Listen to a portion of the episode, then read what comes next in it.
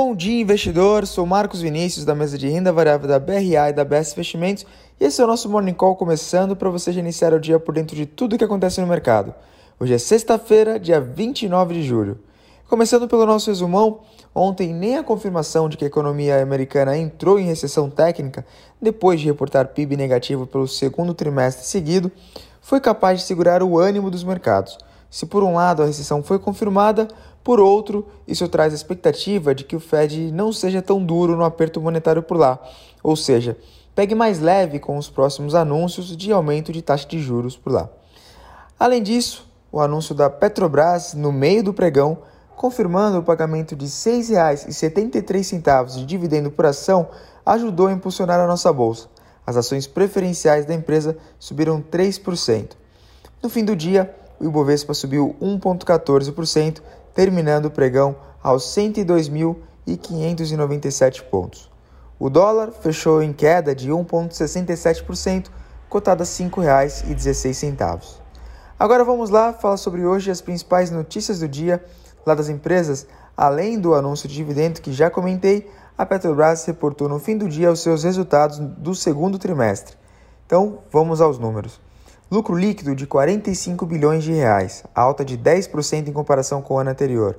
O EBITDA ajustado atingiu 98,2 bilhões de reais, alta de 58,6%.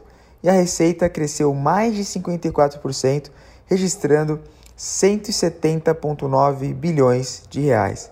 Esses números extraordinários que superaram todas as expectativas do mercado fazem com que as ADRs da Petrobras subam quase 7% no pré-market americano essa manhã.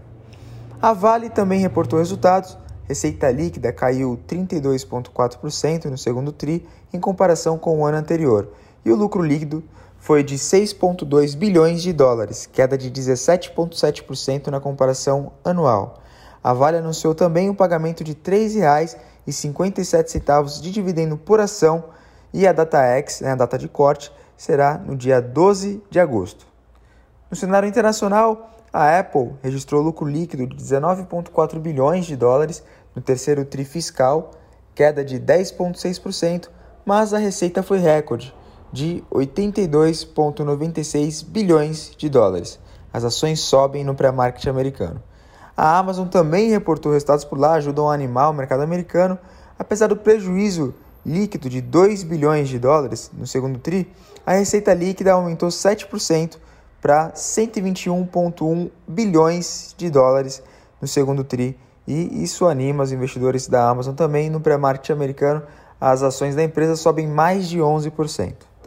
Agora vamos para o nosso giro de mercado pelo mundo, futuros em Nova York mantendo o otimismo de ontem, ainda mais com resultados que ajudaram ali a trazer ânimo para os investidores, indicando uma abertura no positivo. Dow Jones sobe 0,2%, S&P 500 sobe 0,58% e Nasdaq, bolsa de tecnologia americana, sobe 0,88%. Na Europa, bolsas abertas e o clima de otimismo também. Destaque para a França, que sobe 1,64%. Na Ásia, a bolsa japonesa fechou em queda de 0,05% e a bolsa de Xangai na China caiu 0,89%. No calendário econômico, o PIB da França no segundo TRI subiu 0,5% em comparação com o trimestre anterior, acima da expectativa do mercado. Na Alemanha, a taxa de desemprego se manteve em 5,4%. E na zona do euro, a inflação continua acelerando. O CPI registrou alta de 8,9% na inflação ao consumidor na comparação anual, acima dos 8,6% esperado pelo mercado. No Brasil, a taxa de desemprego caiu de 9,8% para 9,3%. Notícia positiva para o nosso mercado.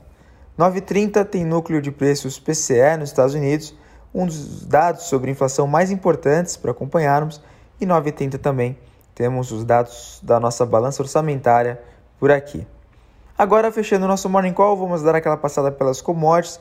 O minério de ferro negociado na Bolsa de Dalian, na China, teve mais um dia de alta, hoje de 1,82%.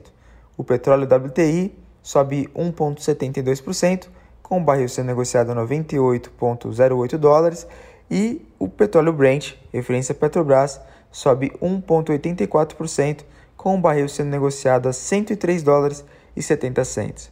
O milho, com vencimento para setembro, sobe 1,83% lá nos Estados Unidos e a soja com vencimento para novembro sobe 1,81% também lá nos Estados Unidos. Por enquanto é isso, não deixe de acompanhar mais notícias ao longo do dia e também não esqueça que na parte da tarde tem o Minuto Trade News com a nossa jornalista Isabela Jordão. Então, não perca, é no YouTube, só pesquisar lá Minuto Trade News. Muito obrigado pela sua companhia, desejo para você um excelente final de semana e excelentes negócios também. Um abraço, até mais, tchau, tchau. O Bom Dia Investidor é uma produção do Trade News, seu portal especializado de notícias de mercado.